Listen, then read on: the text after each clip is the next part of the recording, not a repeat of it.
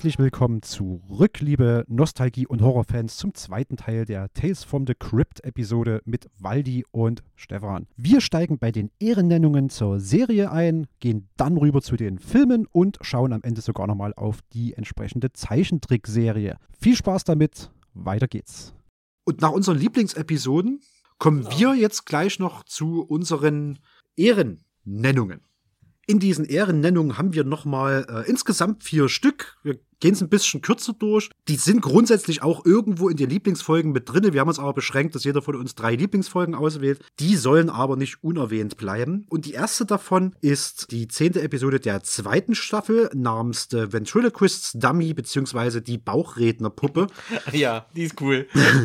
Sorry, das ist echt geil. Ja, ja. Äh, Regie führte hier Richard Donner, äh, der hat äh, auch bei Superman, Lethal Weapon und Assassins Regie geführt. Als Stars sind Don Rickles dabei und Bobcat Goldthwait und das ist der Zed aus Police Academy. Und ich verrate nicht grob um was, also beziehungsweise ich verrate grob um was es geht. Es geht um ein Ventriloquist, das sind diese Bauchredner-Puppenspieler, ne, die so ihre Hand so eine Puppe drin haben und dann Bauchreden, als ob die Puppe labert. Und der, der Bobcat Goldwave, Goldwave der eifert äh, einem großen Puppenspieler nach. Und dieser Puppenspieler hatte irgendwann mal einen Unfall, hat dann aufgehört, er trifft den wieder. Ich fand diese Folge besonders geil deswegen, weil Bauchrednerpuppen sind sowieso immer schon mal gruselig. Alles, was mit Puppen ist, ist meistens gruselig, hat sich so etabliert. Und ich dachte, ich wüsste den Twist. Ich dachte, ich bin clever äh, und weiß, was da kommt. Und dachte, ich habe das durchblickt. Und dann kam dieser Twist und den hab ich nicht kommen sehen. Und dann war es so, Respekt. Weil ich gucke viele Horrorfilme und zock viele Horrorgames und dachte, ich habe alles gesehen. Mir hat er auch gefallen, muss ich mir ehrlich sagen. Mir hat er auch gefallen, der Twist. Und äh, ich fand das Ganze, wie das aufgebauscht wurde, so von Anfang bis äh, Ende, ziemlich gut. Ja, also das ist definitiv eine Empfehlung. Bobcat Goldwave, der spielt dort auch so ein bisschen Z, Police Academy-artig. ähm, Trivia noch dazu, der Name des Puppenspielers, dem man nacheifert, dieser Mr. Ingalls, ist eine direkte Anspielung auf Graham Ingalls, der viele Geschichten der originalen EC Comics äh, geschrieben hat. Der war einer der Autoren und außerdem tritt Richard Donner dort mit einem kurzen Cameo auf. Der sitzt an einer Bar und redet äh, mit einer Frau. Also Staffel 2, Episode 10, IMDB 7,6, The Ventriloquist Dummy beziehungsweise die Bauchrednerpuppe, meine erste Ehrennennung. Ich mach gleich mal weiter. Jo. Und zwar mit der Folge Dead Right. Eine dicke Erb Erbschaft. Staffel 2, Episode 1. IMDb 7,4. Regie äh, Howard äh, Deutsch. Deutsch? So, glaube ich, ja. Howard Deutsch. Ja, kennt man von äh, Helden aus der zweiten Reihe. Äh, Brady in Pink. Die Filme sagen mir jetzt nichts, aber ist egal. Äh, er hat eine schöne Folge äh, kreiert. Hauptdarsteller in der Folge ist natürlich die wundervolle Demi Moore. Mhm. Ja, die spielt äh, in Filmen mit wie Ghost, Nachricht von Sam. Das ist dieser ja, mit Patrick Swayze. Patrick. Swayze. Ja, Unchained Melody. Ja, also genau, diese, dieser- diese ständig nachgestellte Töpfer-Szene, genau. Das ist so dieser extrem romantische Bullshit. Naja, Ach, ich den wunderschöner schön, Film. aber ja, Fandst okay. du schön oder was, Stefan? Ich fand den irgendwie. Ich, ich habe hab- Schlechteres gesehen. Still a better love story than Twilight. Okay, okay, ja, ja, du hast recht. Nee, ich habe den vor Ewigkeit mal geguckt. Ja, und äh, es spielt noch, den darf man nicht vergessen, Jeffrey Tambor spielt mit. Der hat in Hellboy mitgespielt und äh, der Cringe. Ne? Sowie Natalia äh, Nugulich, die äh, spielt in Star Trek The Next Generation als Admiral Elena Neshafa.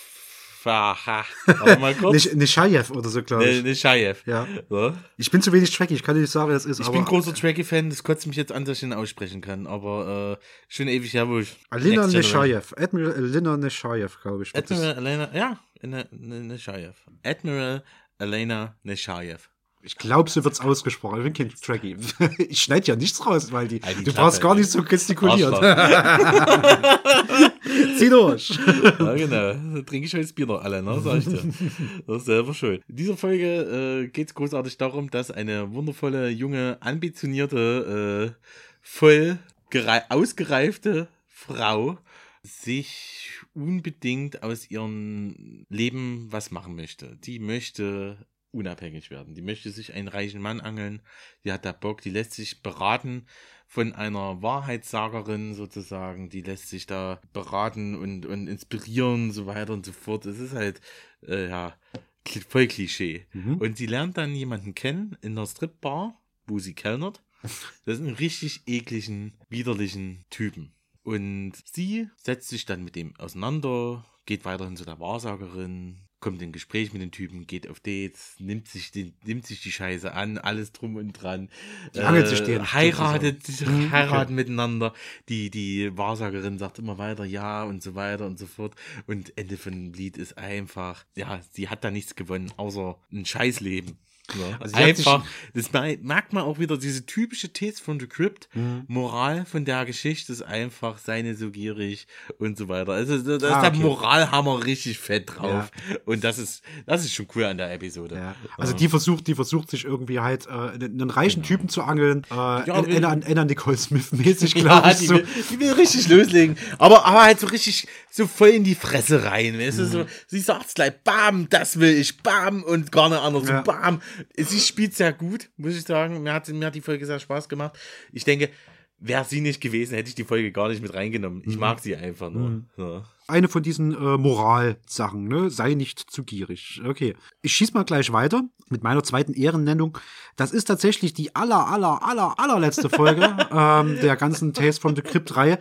Staffel 7, Episode 13, der große Abschluss, The Third Pick, beziehungsweise das dritte Schweinchen. Äh, leider nur eine 6,3 auf IMDb. Ich kann es gar nicht verstehen. Regie geführt hat äh, Bill Cobb. Der hat vorher bei Cartoons wie Tom und Jerry oder Eek the Cat äh, Regie geführt und Patrick A. Ventura. Der hat bei Aladdin und Powerpuff Girls Regie geführt und ihr werdet gleich merken, wo das hinläuft. Als Stars sind hier genannt auch wieder Bobcat Goldwave, also hier, äh, den wir vorhin schon beim der Bauchrednerpuppe hatten. Er spielt den Big Bad Wolf, ebenfalls Cam Clark. Der hat in Akira, den Kaneda, in der amerikanischen Fassung synchronisiert und spielt dort Dudley. Des Weiteren dabei Charlie Adler. Der hat sowohl in der Transformers-Serie und im Film Voice-Overs äh, geliefert und spielt Smokey. Und Brad Garrett, der hat in Ratatouille den Gusteau synchronisiert, jeweils in den englischen Fassungen, und spielt Drinky. Äh, und wer jetzt aufgepasst hat, wir haben den Big Bad Wolf, äh, wir haben Dudley, wir haben Smokey und wir haben Drinky. ich hau die Trivia gleich als erste raus. Das ist die einzige Episode, die nicht auf einem der EC-Comic-Vorlagen basiert, sondern das ist eine Umsetzung von Die drei kleinen Schweinchen, wo der große böse Wolf kommt und das Haus umpustet. Aber, und jetzt kommt der Twist, das ist als einziges nicht ein Realfilm wie die restliche Serie, sondern es ist ein Zeichentrickfilm. Und wir haben uns den hier angeguckt und haben uns weggeschossen vor Lachen. wer, wer total. diese 90er Jahre, diese völlig aufgedrehten, überzuckerten Tu- Tunes wie, wie Ren and Stimpy Ja. oder Beavis and Butthead Das, kennt. das erinnert einen total an solche Serien. Also vor allem Ren and Ja, Stimpy, ja. ne? Smokey und Drinky. Smokey hat immer mindestens fünf Kippen im Mund.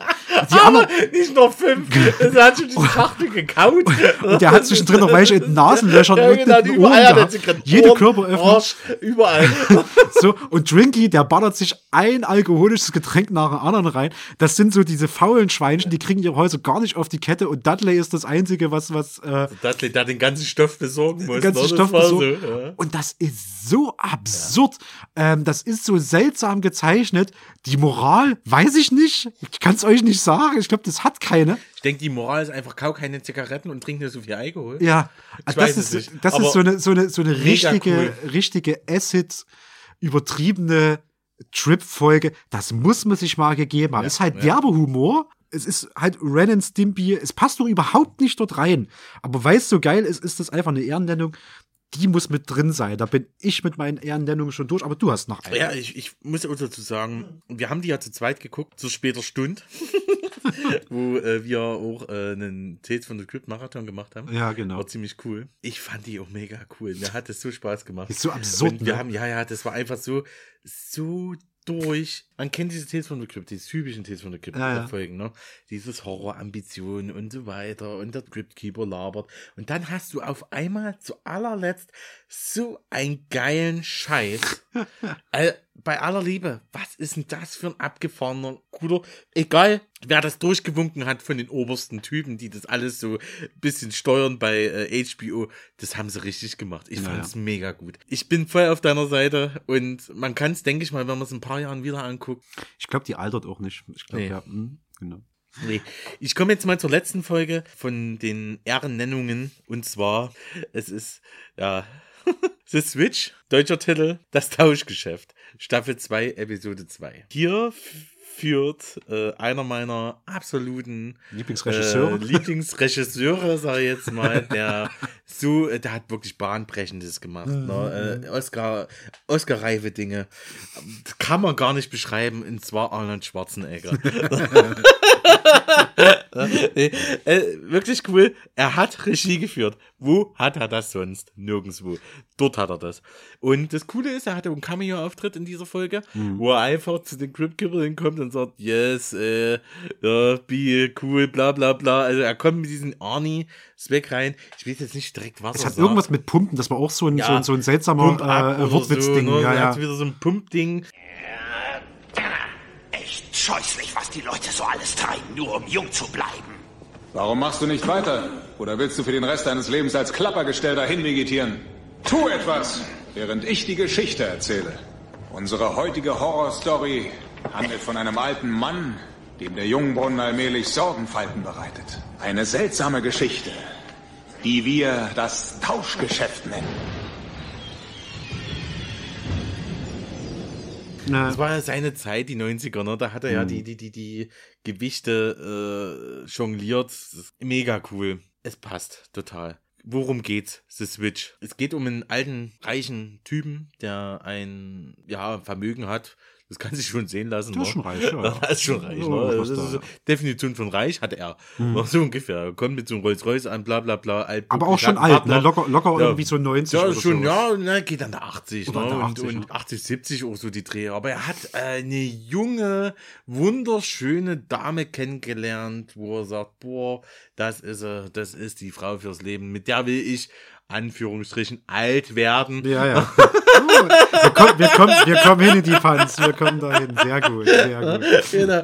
Und da ist es so, dass die mal ein bisschen abgeneigt von ihm ist und sagt, Mensch, du bist ein bisschen, bisschen zu alt für mich, bla bla bla. Und da kommt er auf die Idee, ich will mich verjüngen lassen. Geht halt zu so einem typischen Schönheitschirurgen. Die sitzen dann da, labern so ein bisschen und der sagt, ey, pass mal auf, was du da mal vorschlägst, diese ganze Pudock-Scheiße. Ey, das ist mir nichts, das ist mir nichts. Ich will schon einen richtigen, knallharten Scheiß haben. Dann gehen die in Ruhe, ne? Da sagt er, komm, ich kenne ja jemanden, das ist aber nicht ganz gute Wissenschaft, bla bla bla. ne? Und dann kommt, geht es halt so los. Und der, dieser Doktor, das muss man dazu erwähnen, dieser Doktor, wenn man in, zu den, wenn er zu den Typen hinfährt, zu diesem Professor Doktor, es ist einfach klischeehaft gruselig, wo du denkst, ist so ein boah, Frankenstein-Doktor, so, ne? Ja, aber so Ja, übertrieben. Ja. Du kommst schon in so ein Labor rein, überall blubbert's und überall ist irgendwelche Gerätschaften, wo du denkst, okay, und vor allen Dingen, warum hat dieser Professor, Doktor, äh, der aus Deutschland kommt, ne? Das ist auch noch Ah, so eine Anekdote, ne? das muss man erwähnen. Warum hat er so eine Riesenbrille auf wie fast Flaschenböden? Sag ich jetzt mal, ne? Es ist halt so, muss man so mal Ist, kurz ist sagen. schon so ein ziemlich äh, klischeehafter Ja, Frankenstein-Doktor, genau. Ah, total weird. Äh, die kommen ins Gespräch und dann wird ihnen angeboten, dass er seinen Körper tauschen kann. Den jüngeren kompletten Typen. Körper, immer so, so, so etappenweise. Man geht mit, die fangen mit dem Gesicht an, Hm. äh, danach mit dem Oberkörper und dann noch mit dem Unterkörper. Ne? So geht's dann irgendwie los und das kostet den äh, immer, immer mehr. Irgendwann hat er kein Geld und die, die, die gute Frau sagt am Ende, wo er dann da steht, das merkt man immer so, gibt es so eine witzige Szene, wo der pumpt ne? und die Beine so richtig brüchig sind. der Oberkörper so richtig aufgesockelt, aufgepumpt. Da sagt die Frau, ey, komm, ich finde dich cool, aber deine Beine finde ich einfach nur scheiße. Ja, sie treibt ihn, sie So. treibt ihn in, immer Ja. weiter, ähm, seinen Körper. Man muss ja Genau. dazu sagen, äh, dieses Austauschen, da ist immer so ein, so ein junger Typ, Genau. der sagt, Ach, der, der, der, wie hieß der nochmal? uh, das weiß ich Das, nicht ich glaube Hans oder so. Ich glaube, Was ja, in ich, ich Deutsch? wette, ich, der, der hieß Hans. Okay. Der hieß Hans. Ne, Und der Hans, der hat sich bereit erklärt. Genau, der Hans- wollte das Geld haben. Genau, Hans, Hans lässt, wie auch immer diese Prozedur funktioniert, wissenschaftlich oder medizinisch, ähm, Hans ist bereit, seinen jungen Körper auszutauschen, seine, seine, seine Jugendlichkeit zu geben äh, für, den, für den alten reichen Mann und dafür das Alter von ihm zu kriegen, aber auch halt eine Menge Geld. Es wird immer teurer und die Frau treibt ihn immer weiter, immer mehr auszutauschen. Das heißt, Hans und, und unser Rich Guy Genau. tauschen sich Es immer gibt mehr dann aus. so eine richtig geile Szene, wo der Butler dann irgendwann mal, mal äh, kündigen muss, sozusagen, weil er nicht mal bezahlen kann. Ja, genau. Das ist so, so, so, so. Ja, Ende vom Lied ist einfach, dass ja die gute Frau ihn doch nicht mehr wollte, weil die gemerkt hat, dass sie auf Geld steht. ja. dann hat die, hat die gute Frau den guten Hans auserwählt. Ausgerechnet, äh, ne? Unter äh, ausge will den ausnehmen sozusagen. Sie braucht einfach einen Mann, der ordentlich was zu bieten hat. Punkt. Das, Das- ist die Pointe der Geschichte. Das ne? ist geil. Ne? Das ist am, am Ende ist der alte Mann jung, aber arm und Hans ist alt, aber reich und sie geht Ja. mit, mit, mit Hans weg. Ich würde auch sagen, auch einer meiner Favorites. Definitiv. Die macht Spaß. Auch der Humor ist schön mit dabei. Ne? Gerade der alte Sack. Und halt auch wieder eine Moral am Ende. Ne? Ihr seht also, es gibt unter diesen 93 Episoden gibt es so wahnsinnig viele, die man könnte nur noch eine Stunde weiter, weiter empfehlen. Wir wollen ja unter unseren acht Stunden bleiben, die wir uns Genau. vorgenommen haben für heute. Deswegen, wir, wir gehen jetzt aus dem Serienteil raus. Ich sage jetzt schon mal, ich werde es am Ende nochmal sagen, aber wenn ihr eine Lieblingsepisode habt oder eine wo ihr sagt, die müsst ihr euch unbedingt nochmal angucken, die habt ihr ja sträflichst vernachlässigt, dann schreibt uns das mal in diverse Kommentarspalten unter dem Beitrag oder auf äh, info at kaffeesatz-chemnitz.de. Eure Lieblingsfolge wird mich auch Finde ich interessieren. sehr gut. Haut ruhig raus. Ballert es raus. Und wir gehen, wir haben jetzt noch so zwei Punkte ungefähr noch drauf, denn durch diesen massiven, massiven, massiven Erfolg der Serie hat man sich auf seine Wurzeln äh, zurückerinnert und hat gesagt, warum machen wir denn jetzt mal nicht so ein, so ein, so ein Film-Dreiteiler draus? Man hat sich also überlegt, was auf den 20, 30 Minuten Episoden funktionieren kann, das muss doch auch auf der großen Leinwand auf 90 oder mehr Minuten funktionieren. Und man hat als eine der beiden Spin-off-Varianten, die es gibt, Filme angefangen. Und zwar streng genommen drei Stück. Wovon Aber- einer aber eher so ein Aber realitätsnah ist. ja, also einer davon ist eher so ein, so ein, so ein Anhängsel, der dritte. Aber genau, wir schwingen rüber zu den Spin-off-Filmen und auch hier logischerweise, wir sind immer noch im Spoiler-Warnungsbereich. Und damit ihr euch darauf einstellen könnt, wir machen noch mal ein ganz, ganz, ganz, ganz kleines Päuschen rein und dann machen wir mit den Filmen weiter.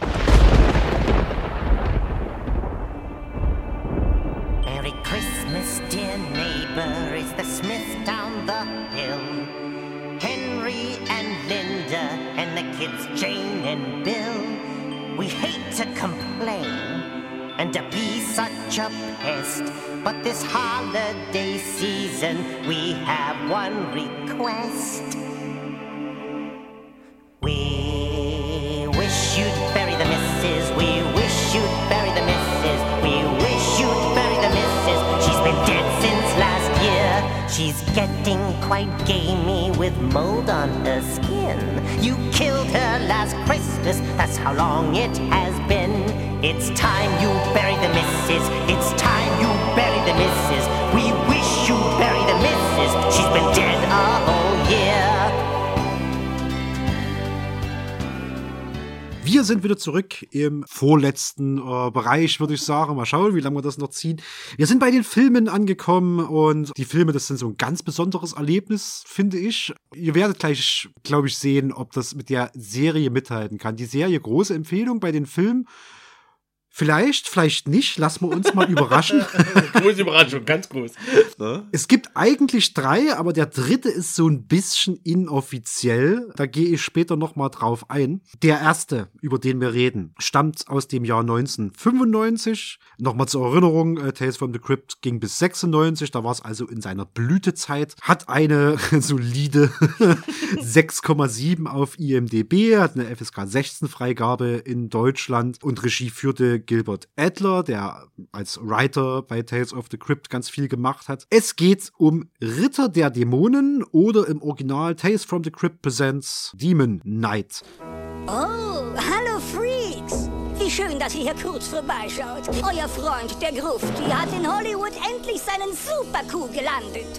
Ich bin nämlich gerade dabei, meinen ersten Film zu drehen. Der letzte Schrei. Na, Lust auf eine Kostprobe? In meinen ersten großen Gruselschocker wollte ich eine Menge Spannung reinpacken. Oh, oh. Special Effects. Sex. Gewalt. Szenen, bei denen es euch eiskalt den Rücken runterläuft. Schocks. Kamera. Action. Eine wilde Jagd durch die Jahrtausende. Ein Wettlauf mit der Zeit. Der Kampf zwischen Gut und Böse. Na, meine Freunde, Zeit für ein Spielchen. Und die entscheidende Schlacht zwischen Menschen Tut mir leid. und Dämonen. Ich werde dir nichts tun. Das war gelogen. Mit den Stars Billy Zane aus Tödliche Stille, William Sadler aus Stirb langsam 2 und Jada Pinkett aus Menace to Society. Oh, ich liebe diese Titel. Und ihr werdet Ritter der Dämonen lieben. Sie sind hier. Die Dämonen sind hier. Und Ladies, wenn euch Ritter der Dämonen zu sehr schockt. Vielen Dank.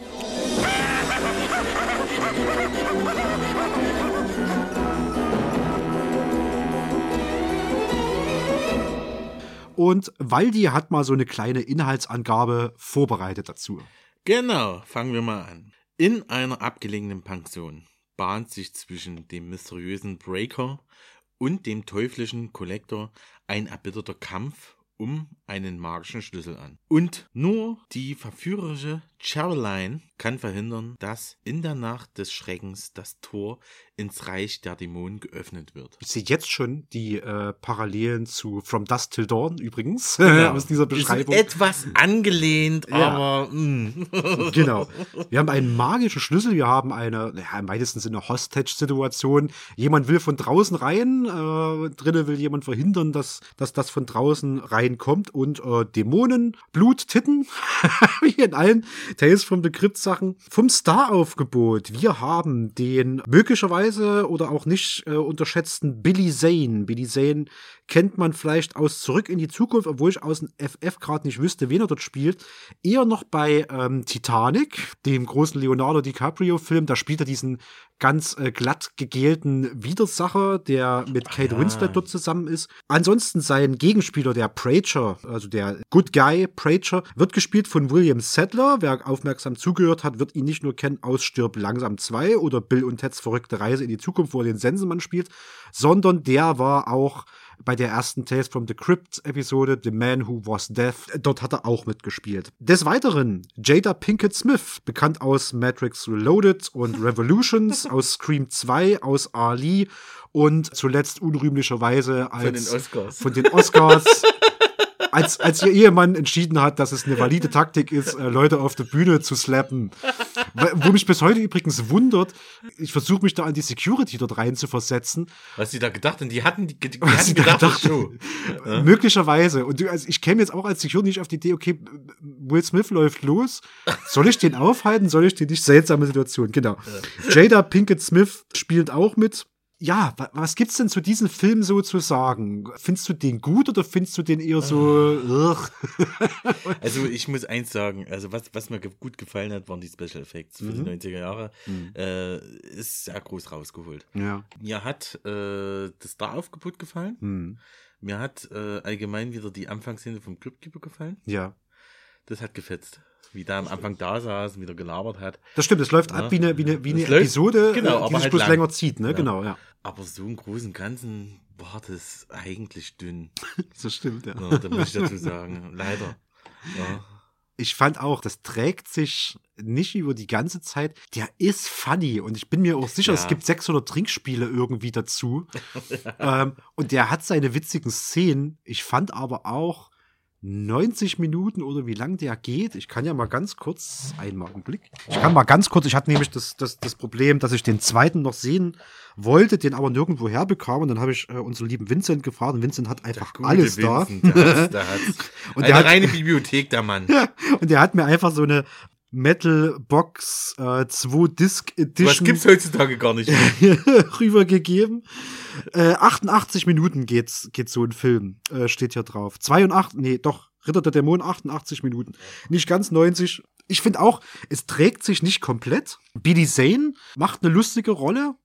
Crypt Keeper Einleitung immer genial. Der wird auch nicht direkt irgendwie langweilig. Also du hast jetzt auch keine Längen zwischendrin. Nee.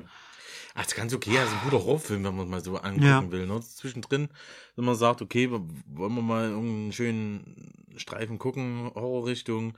Nicht ganz so hart, ist der sehr, Ja, sehr ambitioniert, sag ich jetzt mal. das stimmt. Aber er ist auch nicht so schlecht, dass er irgendwie so B-Movie-Qualitäten Genau. hätte. Man kann es schon machen, aber ich glaube, man muss auch Tales from the Crypt per se mögen, um den so richtig genießen zu können. Mhm. Ja. Und selbst da, als großer Fan, ja, es wäre nicht mein erster Pick, wenn ich so einen kompletten Abend durchziehen wollte. Wir haben den, glaube ich, trotzdem auf so einem Marathon mal geguckt zusammen. Und Genau. da lohnt sich schon. Ja. so. Mit einigen Bieren ist es echt ein geiler Film. Auf alle Fälle. Er war auf alle Fälle bis 2016 in Deutschland indiziert. Und 2016 wurden beide von den Filmen aus der Indizierung genommen. Warum wurden die reingenommen? Ja, ich fand die, also es geht in solche Schlachtensituationen, wo natürlich Monster irgendwie explodieren und sowas. Ähm, Die Monster gute musst- Special Effects Die auf Monster alle musst Fälle. du auch äh, zwischen den Augen treffen. Ja, das stimmt, ne? Das war äh, ganz Zwischen, perfide. genau, ja. Oder in den Auge direkt so. Ich glaube direkt ins Auge und versuch Direkt mal ins direkt Auge. ins Auge zu treffen. Das ist ja, das ist, das ist schon, schon aufregend. Interessante Trivia gibt's dazu auf alle Fälle Sehr noch. interessante Trivia. Na? Also das ist wirklich, ja, da merkt man wirklich, dass der Film hatte ganz schön, hatte ganz, hatte ganz schön zu tun. Also was ich zum Beispiel gefunden hatte, war, der sollte ursprünglich gar nicht äh, von Gilbert Adler gedreht werden, Ja. sondern von äh, Tom Holland. Und zwar nicht dem Tom Holland, der jetzt in Spider-Man spielt. Der war damals, glaube ich, noch gar nicht geboren. Ja. sondern Tom Holland als Regisseur kennt man von Chucky, die Mörderpuppe zum Genau. Beispiel. Der stammt von Tom Holland. Der hätte ihn ursprünglich mal gedreht. Das war das Problem, die hatten das Drehbuch schon lange, die wollten schon lange den Film drehen Mhm. und es wurde herumgereicht wie, ja, wie sonst was. Das kann man sich gar nicht vorstellen. Äh, Ich glaube, das waren fünf bis sechs Anlaufstellen, bis dann irgendwann einer gesagt hat, okay, schreib jetzt dieses Drehbuch. ja.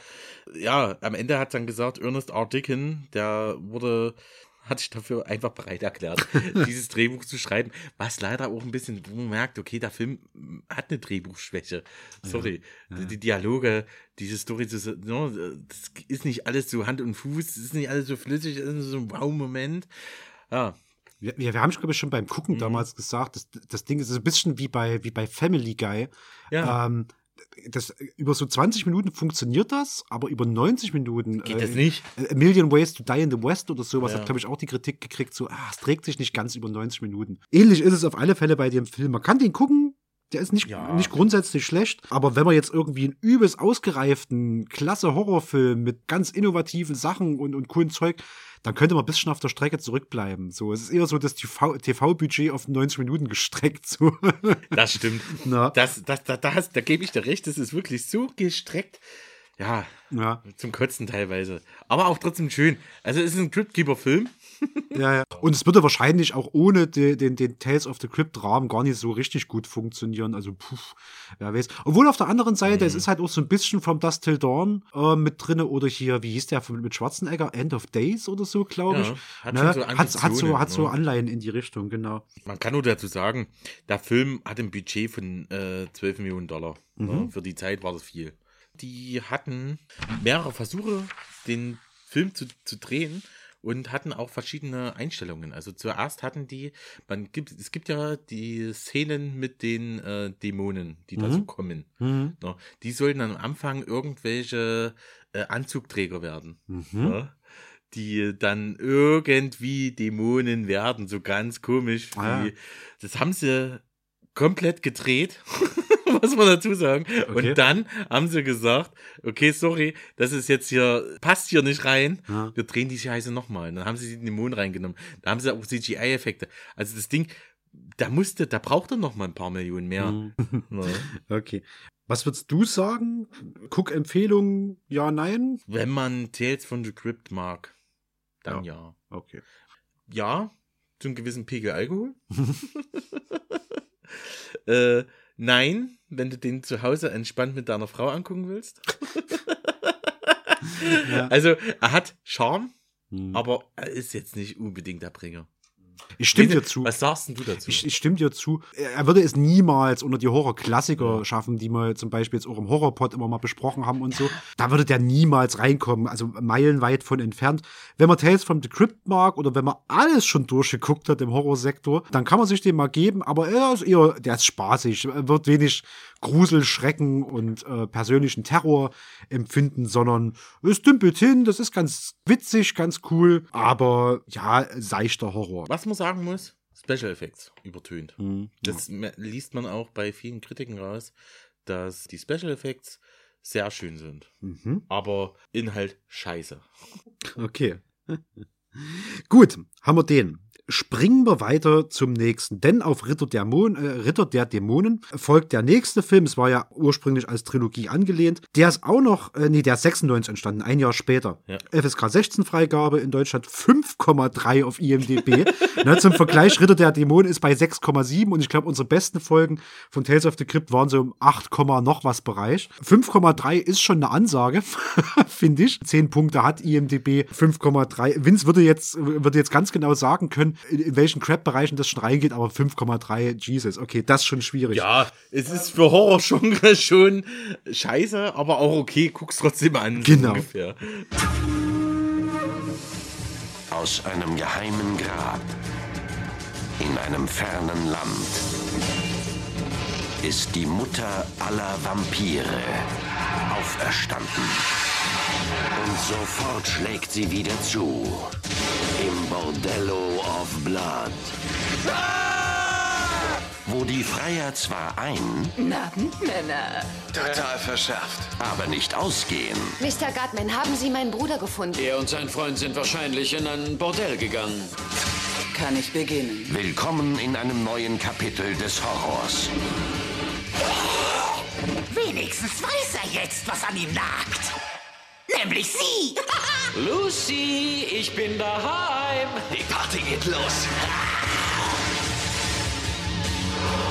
Entschuldigung, ich habe Bohneneintopf gegessen. Ich will erst sehen, was du zu bieten hast. Also, das hört sich wirklich verlockend an. Universal Pictures. Das ist Weihwassermann. Dennis Miller. Letzte Stunde.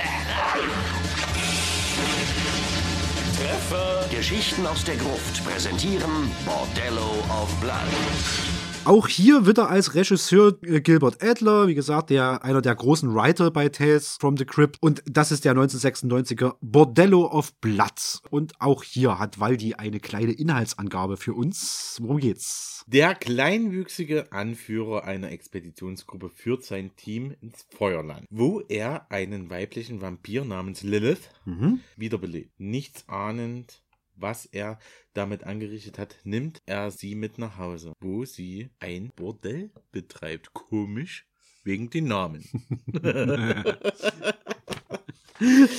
Ja, Bordell betreibt, wie kann das irgendwie damit zusammenpassen? Aber Stefan, red mal weiter. ein, ein, ein Vampirbordell. ähm, also Lilith ist, in ganz vielen Medien ist das so die Urvampirin. Ja. Die, die, erste, die erste Frau von, von Kain, glaube ich. Bin da nicht ganz so bibelfest. Selbst bei, bei äh, Supernatural, ich weiß nicht, ob du das kennst. Ich Da kenn ist das, ja, ja, Ich genau. liebe das auch. Ja. Äh, ist ja auch so, so ein mega Urdämon. Genau. Lilith ist so der Urdämon und ja, irgendwie meistens mit so Vampirzeug in, in Mediensachen so verbunden.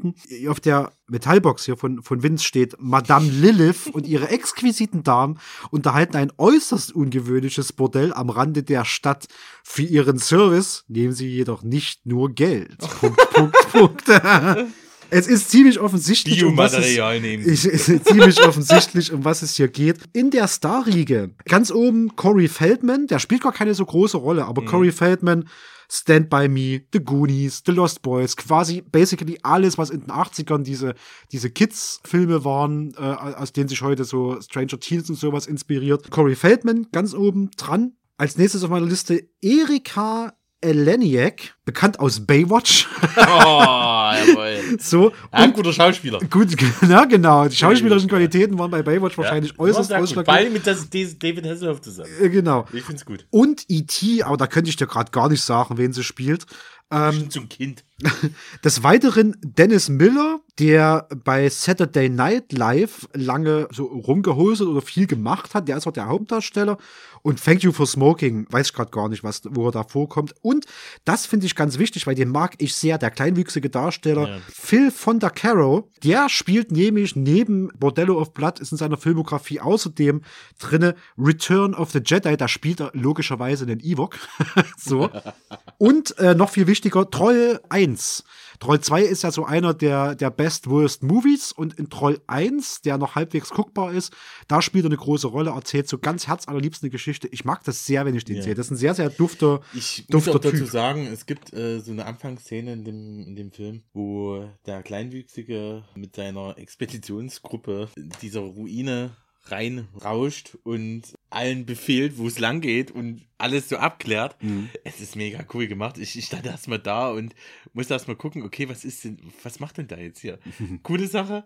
Ich, ich, ich, mir hat es sehr gefallen, muss ich Ja. ehrlich sagen. Mir hat es sehr gefallen. Ich war sehr angetan davon, wie der die Nummer gelöst hat. Leider hat er in dem Film jetzt nicht so die tragende Rolle schon, aber der Anfang mit ihm, alleine das lohnt sich. Ich kenne den aber auch als guten, guten Ja. Nebenrollendarsteller. Das passt schon. Äh, witzigerweise, dieser, dieser Anfang mit äh, Lilith erwecken, mit diesem Blutschlüssel. Übrigens, glaube ich, die, äh, identischer Blutschlüssel zu dem in Ritter der Dämonen. Ne? Da ist so ein, so ein interner Zusammenhang. Diese Szene kommt und dann kommt erst die Anmoderation vom Crypt Keeper. Und dort hat William Sadler, also quasi der Held aus Ritter der Dämonen, ein, nämlich ein Cameo-Auftritt. Und zwar als die Mumie, gegen die der Crypt Keeper dort spielt. das ist William Settler, der vorne den äh, äh, Prey, Prey, wie hieß er, Praker äh, in Ritter der Dämonen gespielt hat. Und dann geht's in den Film rein. Ja, was soll man dazu sagen? Ne? Es ist äh, Vampire unterhalten ein, ein Bordell. Es hat die drei großen großen B vom Tales of the Crypt: Blood, Beasts and Breasts. So. Ja. ja, kann man dazu anders sagen. Es gibt ganz, ganz äh, man sieht sehr viele Brüste. Ja. Man sieht, ein- man sieht ein Bordell. Was übrigens, ähm, ich fand's geil, wie die in dieses Bordell reinkommen. Mit dem Sarg, ne? Das Genau. So, so ein Fahrstuhl, Genau, genau. So, wo dieser Butler an der Tür stand, die Leute haben geklingelt. Ja, komm mal mit und dann leg Hat die dich mal hier rein, dann genau. gehst du in diesen Sarg, legst den Sarg rein und dann fährst du einfach mal kurz in die Hölle rein. Das fand ich cool. Also dieses, Ja. dieses Bordell ist logischerweise illegal. Und oben drüber ist so ein Bestattungsinstitut. ne? Und da gibt's dann diese, diesen Andachtssaal, wo der Sarg aufgereiht ist und die Leute dann trauern. Und wenn du aber zur richtigen Zeit kommst und am richtigen Hebel gezogen wirst, legst du dich in den Sarg rein, gehst auch in diese, diese Verbrennungskammer und fährst, bleibst aber durch. dort nicht, dort nicht stehen, Ja, sondern fährst ja, durch, äh, gehst so eine funny Slide-Rutsche runter und kommst direkt mittig im Bordell raus. und dort hast du die barbusigen Frauen, die um dich rumlaufen, Genau. dich aufs Zimmer nehmen, die an. ganze Zeit auch schon so ganz cheesy Ansagen, so, haha, ich will an dir nagen oder was auch immer die da sagen. Also es ist halt so mit, mit einem Presslufthammer von wegen, wir sind übrigens Vampire. schon- wir sind übrigens schon- Vampire. Das wirkt schon bordellmäßig ne? und verführerisch, aber es geht dann schon in so einer knallhart. Also es ist wie, wie, wie in your face. Ich will gleich nicht nur dein Schniedel, ich will dein Blut. Genau. Und auch die ganze Darstellung im Film ist so, ist so wahnsinnig an, an die Enden des, des, des Darstellungsspektrums gedrückt. Also Corey Feldman spielt von so einer ganz christlichen äh, jungen Frau den Bruder und der ist natürlich der, ist der verdorbene kleine oder große Bruder, weiß ich gerade gar nicht. Ja, irgendwo, äh, der wird sind- direkt eingeführt. Das Der, sind zwei Jungs, die Klassiker, der, der Klassiker 90er Jahre äh, abstammen, so. Ja, gefühlt. der wird direkt eingeführt. Also der hört natürlich Rockmusik, was ganz, ganz schlimm ist.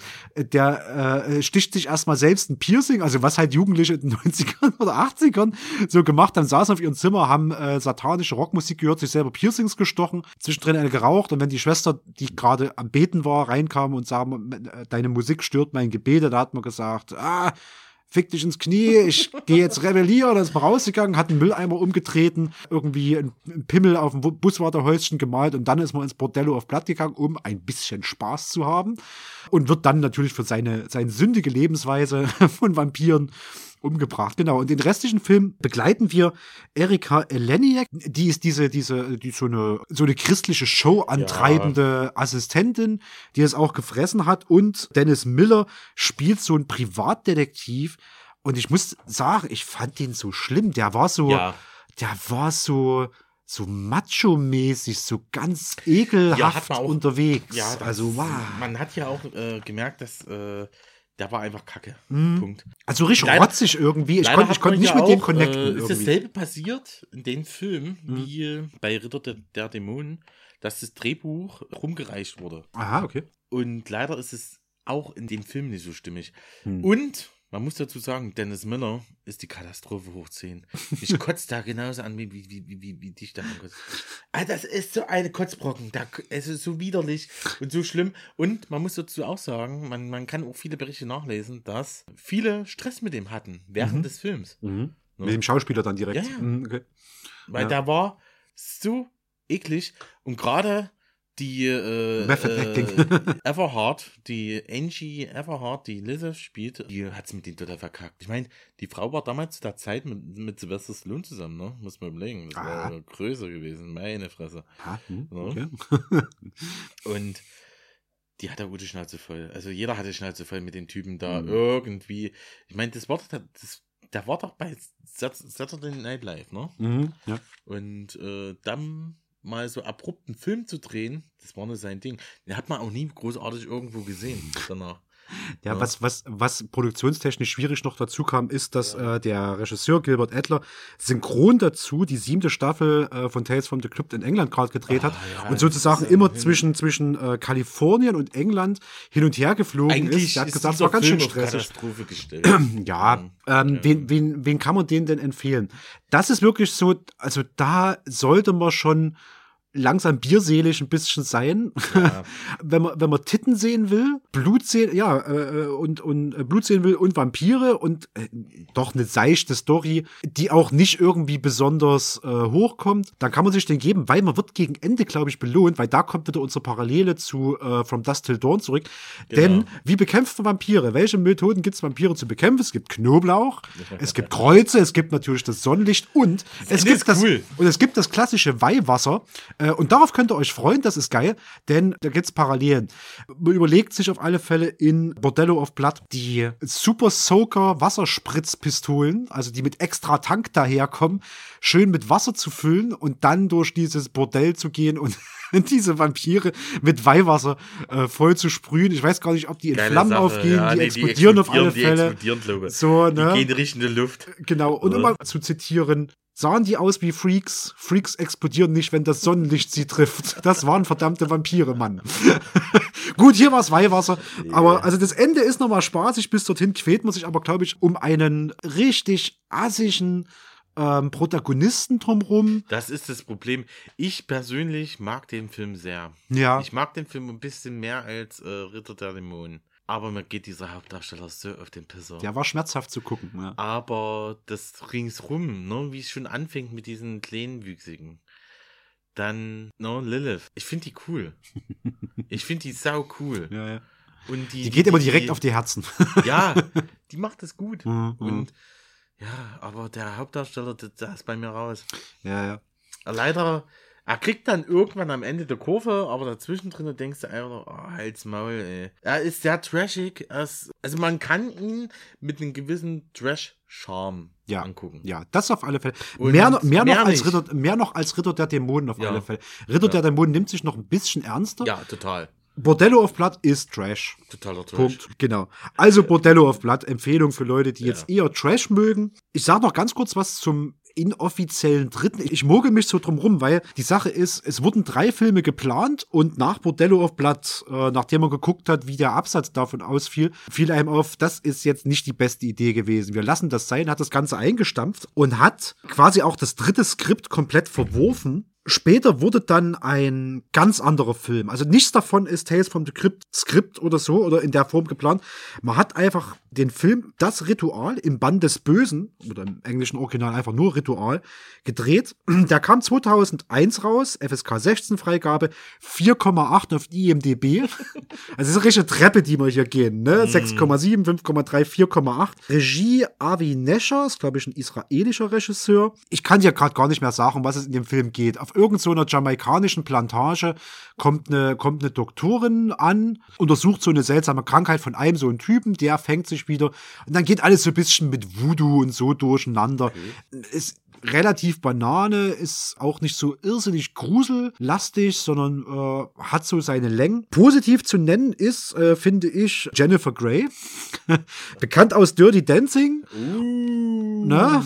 Sie hat, sie hat, sie hat, hat, hat sie hat, die eigentlich noch irgendwo anders mitgespielt? ja, Oder? ja, ja, pass Aber auf. Pass? Also na, pass, nee, pass auf, mit Jennifer Okay. Grey ist ja, ist ja die Krux. Dirty Dancing hat sie gespielt. Und äh, wie ich finde, das bessere Paar mit Patrick Swayze ist in Red Dawn, die rote Flut. Und Jennifer Grey hat, glaube ich, kurz nach Dirty Dancing eine Nasen-OP machen lassen. Sie hat ihre Nase korrigieren lassen, um einem äh, gestreamlinederen Schönheitspotenzial, einem gängigeren Schönheitspotenzial zu entsprechen. Und sie sagt selbst, ich ging als Weltstar in diese OP-Klinik rein und kam als niemand raus, weil danach hat die kein Mensch mehr erkannt. Und deswegen hat die bloß noch ganz Warum kleine hat sie das Rollen. getan? Weiß ich nicht. Die, die, ich glaube, die bezeichnet es auch selbst als Fehler. Ähm, Ja, manche man müssen einen Fehler machen. die sieht, so. die sieht in Dirty Dancing und in Die Rote Flut, ich wäre nicht müde, diesen Film zu pushen, sieht sie wahnsinnig gut aus, auch mit diesem ganz charakteristischen Gesicht und dann kommt die Nasen-OP und die sieht danach immer noch grundsätzlich gut aus, aber auch so Stino. Kein Mensch hat die mehr erkannt. Naja. Post-Nasen-OP Jennifer Grey spielt mit. Die trägt manchmal sehr, sehr, sehr dünne Unterhemden, äh, die sehr nass werden. Also Was wer, schön ist. Das wer, hast wer, du bei wer, Dirty Dancing. Genau. Also wer, wer schon immer sehr viel von Jennifer Grey sehen wollte, der wird in dem Film be belohnt. Sieht auch gut aus, die macht ihre Rolle auch gut, bis auf so ein paar sehr gestellte Angstschreie. Tim Curry spielt ebenfalls mit. Oh, echt? Ja. Ich habe den, den Film nicht ge- angeguckt. Es kotzt mich an. Nee. Äh, Tim Curry spielt aber keine, keine, ähm, ähm, so, keine so eine Verkleidungsrolle, sondern er ist so ein reicher äh. Plantagenbesitzer, irgendwas tut. Mhm. Ähm, macht aber Spaß. Das Ding ist, es war halt nie als Tales from the Crypt Film geplant. Ja. Man hat sich ein Skript genommen, I Walked with a Zombie heißt es, glaube ich. Ich glaube von 55 1945 so ein Film, hat das geremaked und hat dann anschließend, das wurde überall als völlig eigenständiger Film veröffentlicht, hat sich dann entschieden in den USA, den noch mal kurz zurückzunehmen, ein Crypt Keeper Intro vorne ranzusetzen und wieder rauszuhauen. Sodass das so wirkt, als wäre das ein Tales from the Crypt Film. Aber auch hier diese Crypt Keeper Figur, zwar immer noch von John Cassier gesprochen, dem typischen Crypt Keeper, Ja. aber diese Figur, entweder haben die eine komplett andere Puppe genommen oder niemand konnte die bedienen, weil die wirkt wahnsinnig steif. Im Vergleich zur, zur Serie, wo sich der Mund, die Nase und alles bewegt, wirkt das wie ein Brett. Der Mund klappt auf und zu und alles andere bleibt so komplett steif. Das sieht irrsinnig blöd aus und äh, er spricht in so einem ganz seltsam klischeehaften jamaikanischen Akzent. Der ist nicht besonders sehenswert. Wenn man Crush auf Jennifer Grey hat, dann auf alle Fälle, aber der Rest ist, ist blub. Und es ist auch wirklich kein Tales from the Crypt Film. Also es ist eine Treppe runter. Und ich glaube, da haben wir das meiste zu den Filmen gesagt. Kann man machen, muss man nicht. Lieber die Serie gucken und wenn man will, kann man noch Ritter der Dämonen und Bordello of Blood ansetzen. Wenn ihr wollt, könnt ihr euch auch Ritual geben. Das Ritual im Band des Bösen, aber es ist eigentlich kein Tales from the Crypt Film, deswegen nur so ein inoffizielles Ding. Wir sind fast durch mit unseren neun Stunden äh, Marathon und kommen noch zum einem letzten Spin-off, nämlich der Zeichentrick-Serie.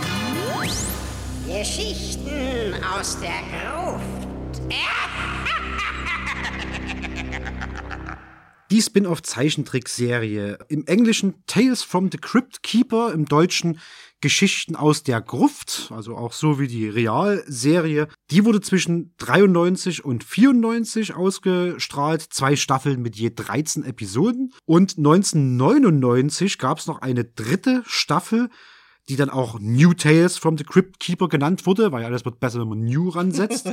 Die war. war die 90er, Ende 90er war aber New. Genau. Und nochmal mit 13 Episoden daherkam, aber auch mit einem neuen ähm, Zeichenstil.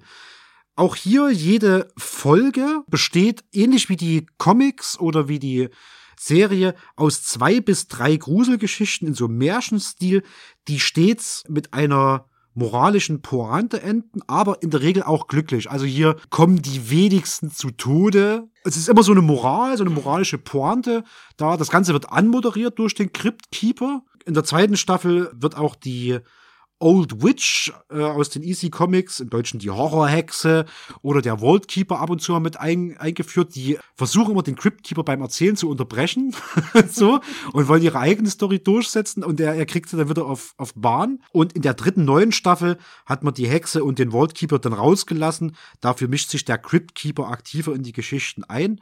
Und ich glaube, es ist auch wirklich so, dass man hier immer so ein moralisches Ende, so eine ganz klare Lehre rangesetzt hat. Gar nicht mehr so stark einen Twist, aber so, dass es halt wie ein Märchen, was irgendwie, wo du was rausziehen genau, kannst. das ne? ist wirklich für Kids gemacht. Ja. Und äh, ich muss dazu sagen, ich persönlich bin mit dieser Serie als Kind in Berührung gekommen. Und ich hab's geliebt. Ich hab's geliebt, in den Sommerferien aufzustehen, mir früh nach dem Frühstück in Ruhe Tales von the Crypt, also ne, Geschichten aus Mhm. der Gruft mir reinzufahren. Damals kannte ich die Namen Tales von the Crypt gar nicht.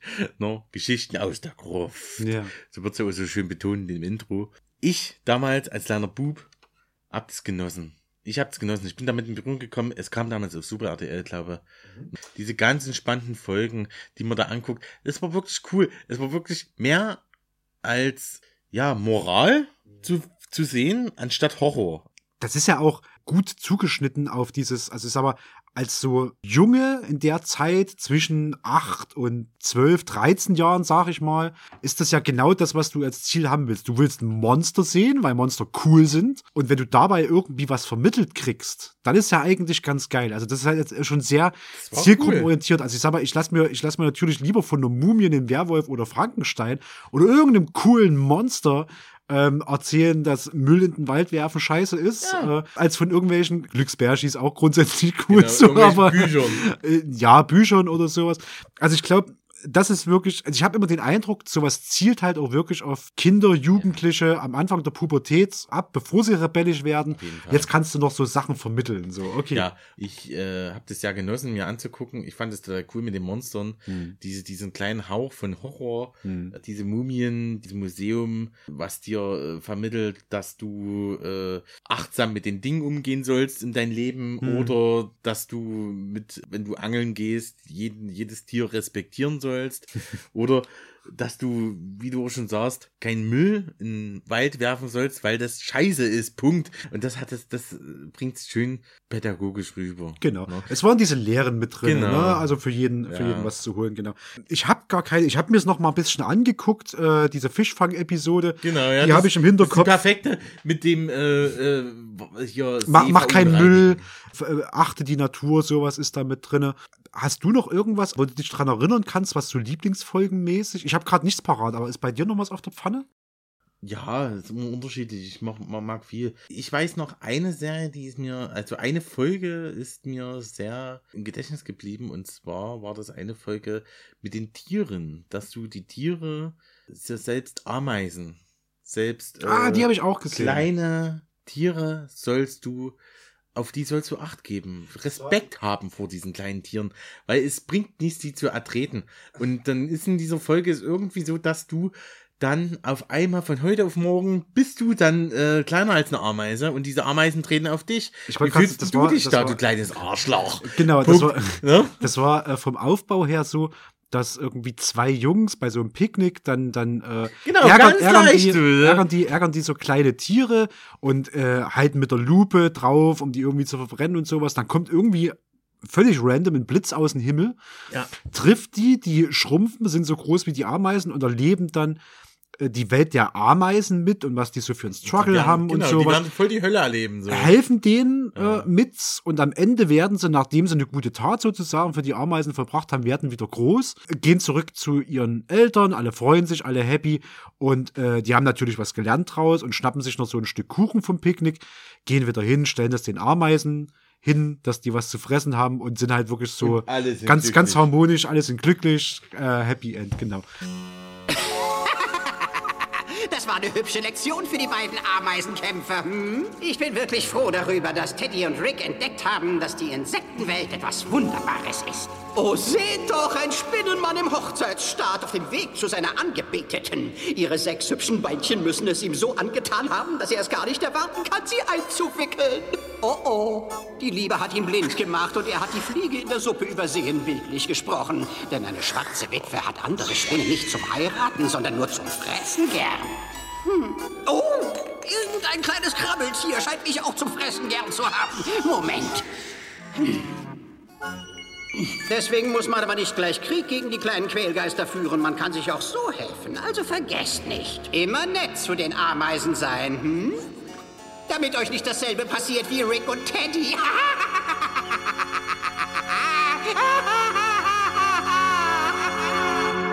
Deswegen mal nachgefragt, für jemanden, der jetzt Tales from the Crypt mag und jetzt sich durch die Serie durchgepinscht hat, die Filme geschaut hat und jetzt äh, immer noch Stoff will, könnte man das empfehlen oder ist das ganz was anderes? Was sagst denn du? Ich denke, ich denke, viele, viele kennen das auch noch von früher. Mhm. Also jetzt die, die, die unseren Jahrgang sind, äh, die werden das kennen. Mhm. Die werden wissen, wovon wir labern und die werden eher das kennen, anstatt die Serie. Das überrascht mich nämlich. Das habe ich, ich Ja. habe neulich so noch so ein Video-Essay dazu angeguckt. In Deutschland Und der, das und, der, und, der, und der leitete das auch ein mit der Zeichentrickserie und wusste gar nicht, ich glaube, der ist so ein bisschen jünger als Mhm. ich gewesen. Der leitet es auch ein mit, er kannte die Trickfilmserie, hatte aber gar keinen Plan, dass eine Realserie davon Ja, existiert. mir ging's Bei- genauso. Äh, Ist witzig, bei mir ist genau umgedreht. Ich kannte die. Realserie, die Trickfilmserie habe ich auch geguckt, aber also ich war genau die Zielgruppe von wegen, oh cool, Monster, ich mag Monster. Monster bringen Ja, mir Sachen. keine Monster. Monster bringen mir. Sachen ein. Wenn all meine Lehrer Monster gewesen wären, Mensch, ich war bildungstechnisch noch viel weiter heute. Einfach ein Chemieunterricht. Genau. Ja, das hätte ich mir angehört. So. Ich glaube, ja, also aus Nostalgiegründen mag man es möglicherweise noch kennen, aber ich glaube, das ist so trotzdem ganz weit weg vom richtigen Tales from the Crypt, weil es einfach auch sehr, Total. sehr weich gespült, kindergerecht. Ist auch nicht der Ansatz. Der Ansatz ist Monster, weil Monster cool gefunden werden. Die wollten das noch weiter äh, ausspinnen und haben da eine Kinderserie draus gemacht, die sehr cool war. Die war wirklich cool. Ich könnte es jedem empfehlen. Und man muss dazu auch sagen, dass die Producer da auch Psychologen hingestellt haben, die diese Drehbücher durchgegangen sind, die sich da hingesetzt haben in der Produktion und die sich angeguckt haben, dass das ja kindergerecht ist, dass das nicht irgendwie ausufernd ist und nicht irgendwie ein komischer Aspekt dahinter ist. Deswegen ist es auch so extrem seicht. Ich meine, Ja. es ist butterweich. Obwohl es eigentlich ein guter Move ist. Ich weiß gar nicht, ob das vielleicht sogar bei allen oder vielen Kinder- oder Trickfilmserien eh gemacht wird, dass nochmal jemand, also Fachpersonal drüber guckt und sagt, okay, das ist geeignet für Kinder oder Doch, nicht. ei- Weiß ich- eigentlich schon, eigentlich Ja. schon, aber man muss es jetzt in dieser Serie, weil, weil man, du hast ja auch am Anfang diesen, diesen Podcast jetzt auch erwähnt, ne, was für eine Geschichte äh, Tales from the Crypt hat. Aber die haben auch, du musst mal überlegen, die haben ja auch überlegt, die Original Cryptkeeper Puppe, ne, die wir ja kennen und lieben, die wir einfach mit den Sprüchen, dass sie die lassen und dann diese Zeichentrickserie drunter setzen. Uh, Das das, das wäre aber schief gegangen, ja, glaube ich. das haben die total abgewickelt. Haben Ja, gesagt, ja. machen wir nicht. Wir machen das jetzt Das hier wär schiefgegangen, nur in diesen Zeichentrickserien, nur ganz entspannt. Ganz Ja, ja. Das ist so gut gewesen. Ja, muss man weil ich glaube, ne? äh, weil ich glaube, äh, die Kids, die diese Serie gucken, die kennen ja Tales from the Crypt und Easy Comics überhaupt nicht. A, weil die zu jung sind und B, weil Tales of the Crypt einfach nicht so zugänglich Und dafür Außerdem ist. Kinder, wie du schon Ähm, sagst, Monster cool, geil. Gib, gib, gib mir mehr. Ja, ja, klar, klar, natürlich, so. Mhm. natürlich, ne? Funktioniert heute, glaube ich, auch noch genauso. Deswegen, ja, vom, vom, vom äh, Geld rausmelken, den einzigen Aspekt, den ich da sehe, ist, dass vielleicht irgendwie Eltern, die Tales from the Crypt mochten, ähm, dann auch bereiter sind, äh, könnte ich mir vorstellen, sich mit Kids hinzusetzen und das anzugucken, auch wenn es vielleicht Fall. eigentlich nicht ihr Ding ist, aber dann so ihre persönliche Nostalgie mit dem Crypt Keeper nochmal rausholen. du damals ne? in den 90er Jahren Papa gewesen, wusstest du, boah, geil, ich kenne diese Serie und da gibt es noch eine Kinderserie dazu. Kann lass ich meinen kleinen Sohn das angucken. Aber ich, ich kann es ja selber erzählen. Ich fand es als Kind einen mega geilen Scheiß. Mhm. Und wo das damals rauskam, dass diese Serie auf DVD veröffentlicht wurde, Mhm. ich habe mir sofort, ich habe mir, glaube nur eine Staffel geholt. Brauche ja auch nicht mehr. Ne?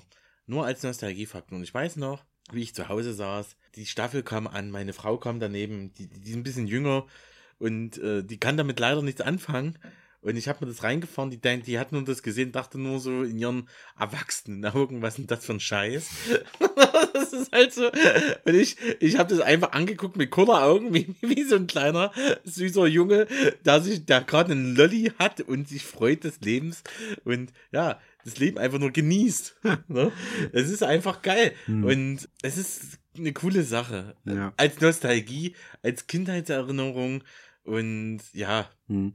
Du hast mir ja, ich habe mir ja äh, von dir mal so eine Staffel ausgeliehen auf, auf DVD. Ich habe die auch so, ach, das war so ein äh, Sonntagnachmittag, glaube ich. Ich habe mich schön aufs Sofa gelegt, mir irgendwas zu snacken dazu. doch geil. Hab mir mal vier, Ja. fünf Folgen so. Das war schon, das war schon, das war schon in Ordnung. Ja. Ich, ich würde mich jetzt wahrscheinlich nicht als erwachsener Mensch, der schon eher dann Horror sehen will, hinsetzen und das Ich meine, du bist ja voller Moral schon. Du bist ja schon ausgeprägt. Dankeschön. Ne? Du bist ja schon ein guter Mann. Ne? Ja, aber als Junge bist du ja schon ein bisschen, ne? Und da Ja. als Junge noch voll drin. Genau. Da macht es noch ein bisschen mehr aus. Mhm. Und ich finde das echt gut. In, in pädagogisch gesehen ist es, ist, ist, kann man die Serie wirklich, ich meine, ich bin selber Pädagoge, ne? Ich bin Mhm. Vollblutpädagoge und ich habe Ahnung. Mhm. Und ich weiß, was los ist. Und äh, ich kann jeden, auch als Medienpädagoge, ich kann jeden diese Serie empfehlen. Okay. Machen wir den Sack hier mal noch zu. Grundsätzlich äh, pädagogische Empfehlung für, also ich denke immer so, gerade Jungs, aber ich glaube mittlerweile auch Mädchen und alles dazwischen, acht bis zwölf Jahre. Also ich glaube so vor Einsätzen der, der harten Pubertät und der, der, der rebellischen Phasen oder sowas. Ich glaube, für die könnte was, das was sein. Monster finden alle cool und wenn die dir noch was beibringen können, runde Sache. Wer Horror und, und Blut und Titten und äh, das von Tales from the Crypt erwartet, wird hier natürlich hart enttäuscht werden. Wer aber seine äh, Nostalgie noch mal aufkochen lassen will, der ist ja gut beraten. Und wir äh, machen noch einen ganz kleinen Einspieler, äh, vielleicht mal hier aus der Zeichentrick-Serie mal was ganz Typisches rein und äh, machen dann noch mal ein Fazit und dann sind wir mit unseren zwölf Stunden Marathon hier endlich rum. Bis gleich.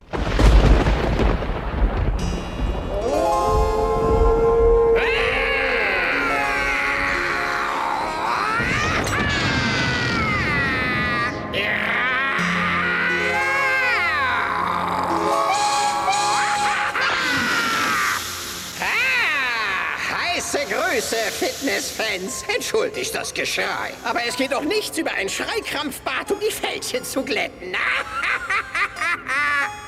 Wie ihr sehen könnt, habe ich mir seit dem letzten Mal eine raffinierte kleine Fitnessfolterkammer eingerichtet. Für meine körperlichen Erfürchtigungen.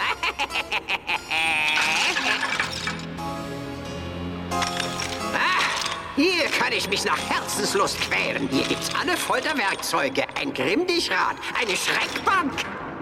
Mein Therapeut Heinrich Sargnagel sagt, es gibt nichts Besseres als eine gute Massage, um die alten Knochen wieder in die richtige Reihenfolge zu kriegen.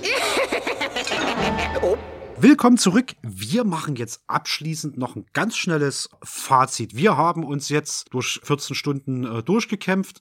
äh, angefangen bei den Ursprüngen mit den Horrorcomics aus den 50er Jahren mit EC Comics, der TV-Serie, unseren Lieblingsepisoden, unseren Ehrennennungen, den Filmen als Spin-off und schließlich der Zeichentrickserie als Spin-off. Also wir haben heute ein richtig großes Paket zusammengeschnürt, aber es ist ja quasi auch ein großes Franchise. Wir haben uns abschließend äh, so ein bisschen die Frage gestellt, würde sowas denn heute funktionieren?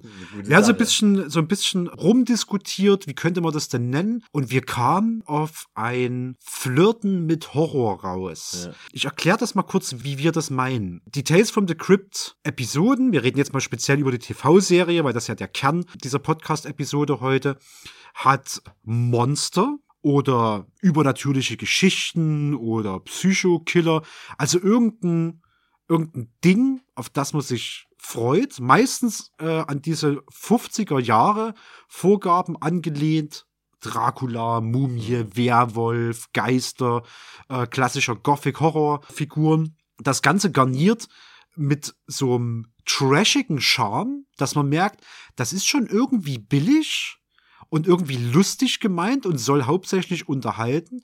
Nicht dieser Anspruch, den so ein klassischer Horrorfilm hat, irgendwie Gedanken aufzumachen oder dich äh, abends noch schlottern sechs Stunden bei eingeschalteten Licht mit äh, Salz auf dem Fensterbrettern äh, äh, äh, einscheißen zu lassen. Am Ende noch so eine Moral ran, dass du noch irgendwie so ganz sneaky was dabei mit lernst. Und das haben wir summiert unter, unter Flirten mit Horror. Es sollte dich nicht. Genau. Es ist kein Saw, den du dir aus Unterhaltungszwecken oder um möglichst viel Edge und Gore zu haben anguckst, sondern du willst was Trashiges, du willst am Ende schön rauskommen und du willst so ein wohliges Gefühl. Und jetzt war die Frage im Raum, würde das heute funktionieren? Vielleicht wie und was gäbe es für Empfehlungen? Was sagst du dazu, Waldi? Ja, eine schwierige Sache. Würde das heute funktionieren? Ich beantworte die Frage mit Jein. Sehr gut, ja. Weil teilweise geht das heutzutage nicht mehr. Hm. Wir sind in einem ganz anderen TV-Zeitalter, hm. dass wir mit Streaming und Netflix, Prime und Co.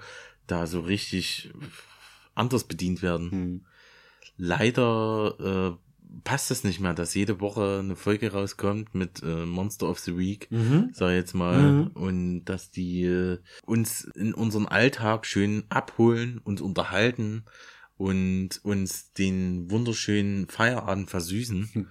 Das, das sagst du was, weil ich habe, äh, ich könnte mich jetzt spontan auch nicht in den letzten Jahren an eine Horror-Anthologie-Serie erinnern, nee. wo du Monster of the Week mäßig, ja. Aber äh, das ist eher anders, eine mhm. andere Anthologie. Mhm. Weil Tales from the Crypt gab es schon mal. Man, wir kennen ja andere Anthologien-Serien, wie Black Mirror beispielsweise, ne?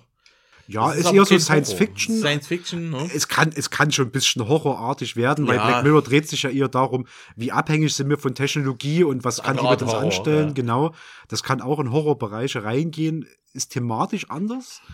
Ja. Ähm, und es gibt natürlich auch Horrorserien, Spontan fällt mir keine ein, weil ich wenig geguckt habe, aber ich glaube, ja. äh, American Horror Story ist sowas, was aber, glaube ich, auch zumindest staffelweise in sich fortlaufende ja, Handlungen hat. Sagen, also du kannst nicht bei Folge 11 einsteigen. Also ich habe ne? Staffel, ich habe äh, American Horror Story lange verfolgt, äh, bis zu Staffel 6, glaube ich.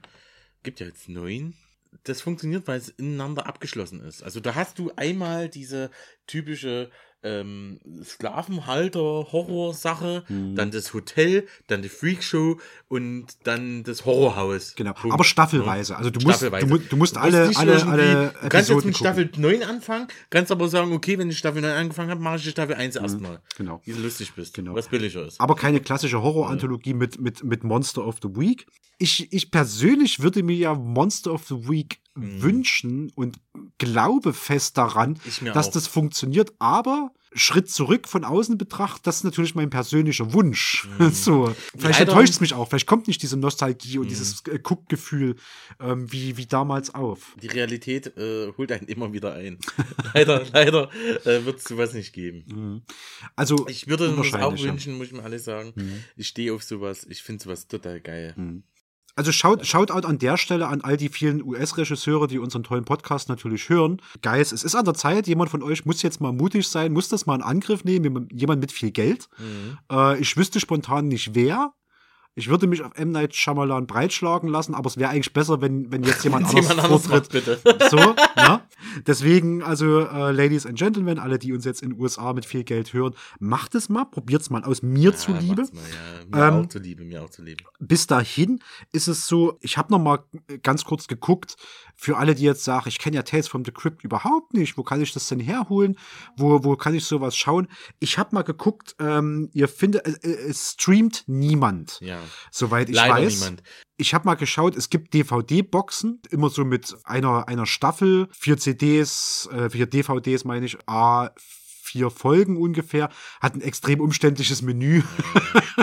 so, aber kann man machen.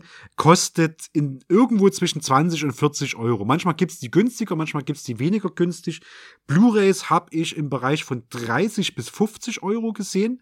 Das sind Bezugsquellen dafür, für Tales from the Crypt. Und das aber mal unter Vorbehalt genannt, da muss ich selber mal reingucken, weil es gibt grundsätzlich vergleichbare Horror-Anthologie-Serien, zu denen ich es aber kein Fazit geben kann, weil ich die nicht geschaut habe. Und zwar einmal wäre das Tales from the Dark Side, die lief von 1984 bis 1988, ist wohl ziemlich ähnlich zu Tales äh, from the Crypt und äh, 1982 gab es außerdem noch Creepshow und da würde ich am ehesten, glaube ich, selbst reingucken, denn Creepshow äh, hat zwei große Vorteile. Creepshow ist erstens mal von Steven Spielberg erdacht und glaube auch gedreht. Und das Ganze gibt's auch noch mal als Comics. Das mhm. heißt, ich gucke da mal rein. Sollte mir das gefallen, sitzen wir vielleicht in der Konstellation noch mal zusammen zu Creepshow. Das sind noch zwei Sachen, die man in dem Zusammenhang vielleicht nennen kann. Es gibt noch was, äh, und zwar Masters of Horror. Mhm. Das ist in den 90er Jahren entstanden da hat, ist ein bisschen berühmter. Da haben sich viele Regisseure gedacht, komm, machen wir was. Äh, Romero war am Start. Carpenter war am Start. Ist sozusagen eine Folge von Carpenter, äh, ist heutzutage immer noch indiziert. Mhm. Na, ich, ich kann die Folge leider nicht nennen. Aber ich sag den Schauspieler, der mitspielt. Norman Reedus. Ah, okay. Na, äh, ja, auch eine bombastische Anthologie-Serie. Macht Spaß, jede Folge ist anders. Äh, man hat Zombies, man hat äh, Vampire, man hat Werwölfe, alles, was Bank hergibt. Aber auch von den, sag jetzt, Mastern of Horror. Mhm. Na, richtig cool, kann man nur empfehlen. Ja, okay. Also, äh, nochmal zusammengefasst, wir sind nicht sicher, ob es heute funktionieren würde. Wir äh, alten, alten Männer, äh, die, die so gerne in Nostalgie abtauchen, wir lieben es. Tales from the Crypt ist absolut zeitlos.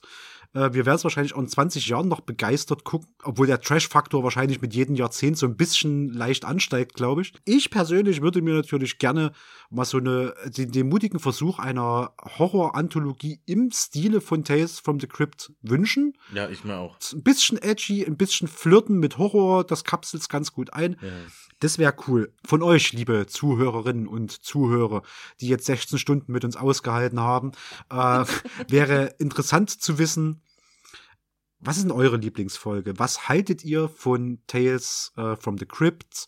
Gefallen euch vielleicht die Filme? Seid ihr vielleicht äh, einer von den drei Leuten, die sagen, das Ritual im Band des Bösen ist der beste Film aller Zeiten? Oder äh, widersprecht ihr uns und sagt, Tales from the Crypt ist absoluter Schmutz, verdirbt unsere Jugend und wenn die das gucken, gehen die raus und stechen Leute ab. äh, alle Meinungen sind erwünscht und können unter äh, auf Twitter, auf Facebook, auf Instagram, hier persönlich im Laden oder äh, auf info at kaffeesatz-chemnitz.de abgegeben werden. Ihr könnt auch auf kaffeesatz-chemnitz.de draufschauen. Da gibt's Verlinkungen zu allen Social Media ähm, Bereichen. Und wir freuen uns immer tierisch äh, über Feedback, äh, sowohl zum Inhalt, als auch, ob ihr jetzt irgendwie sagt, ach, das war ja schrecklich, der Stefan hat gar nicht reingepasst, wir wünschen uns eine Folge, wo nur Waldi eine Stunde macht. So. Oder nur Stefan. Oder nur Stefan. Oder auch, äh, was können wir als nächstes in Angriff nehmen? Gibt's irgendeine Serie, Ideen? Reihe, Anthologie, Spiel, was in der Richtung, vielleicht auch Musik, schlagt erst mal vor. Ja, schlagt mal vor. Wir können, ihr könnt uns eine Liste schicken, wir können die abarbeiten und dann können wir uns gerne hinsetzen. Wenn es uns interessiert, wenn es uns interessiert. Also Wenn ich, lass, ich das, lass ich das liegen. Also Ze Ze Ze Zeiten ändern dich. Der Podcast äh, wird es mit mir nicht geben. Ja, mit mir auch nicht. so, ne? Das wäre cool, wenn das so kommt, so zehn Kommentaren. Also ab 20 Kommentaren, Zeiten ändern dich, bin ich bereit, den Film anzusehen, und, aber noch nicht bereit. 30. Äh, gut, sehr schön. Ihr habt eure Zahlen. Ihr wisst, wo ihr Feedback hinterlassen könnt. Ähm, mein großer Dank an Waldi, der heute ähm, diese 18 Stunden mit mir verbracht hat und aufgenommen hat und mit dem äh, wir zusammen, ich zusammen einen schönen Tales from the Crypt Marathon vorneweg gemacht ja. habe, uns Thema eingelesen hat, hat mir sehr viel Spaß gemacht. Wir werden weitere Themen suchen, äh, wo wir äh, Schnittpunkte haben, auch mit Vincent zusammen, auch mit allen anderen, die von uns mitmachen wollen. Und ja, wenn, wenn ihr sagt, das sind das Thema, schickt uns das gerne mal zu. Das würde mich wahnsinnig interessieren. Waldi, hast du noch irgendwas, was ich vergessen habe? Nein, nicht zu danken, Stefan. Ich danke dir. Es war wie immer ein Traum. Ja, nach 20 Stunden ist das Nach 20 Stunden ist es immer richtig ja. cool. Ja. Liebe, liebe Hörerinnen und Hörer, äh, ich gebe ein letztes Mal ab an unseren Grufti, an unseren Crypt Keeper, der genau. uns jetzt stilecht aus dieser Folge heraustransportiert. Ich war der Stefan, mir gegenüber saß der Waldi. Wir haben viel Bier getrunken, haben die 22 Stunden wunderbar durchgezogen. Macht's schön gut. Haut rein, ciao. Mm. Unsere Helden sollten etwas vorsichtiger sein, mit wem sie sich auf eine Auseinanderfetzung einlassen. Doch sicher kann man auch Gefallen daran finden, zur Abwechslung mal gejagt zu werden. Vorausgesetzt natürlich, man kriegt auch die Kurve. Und wenn es nicht so gut läuft, können die beiden ja immer noch zur Gruftwaffe.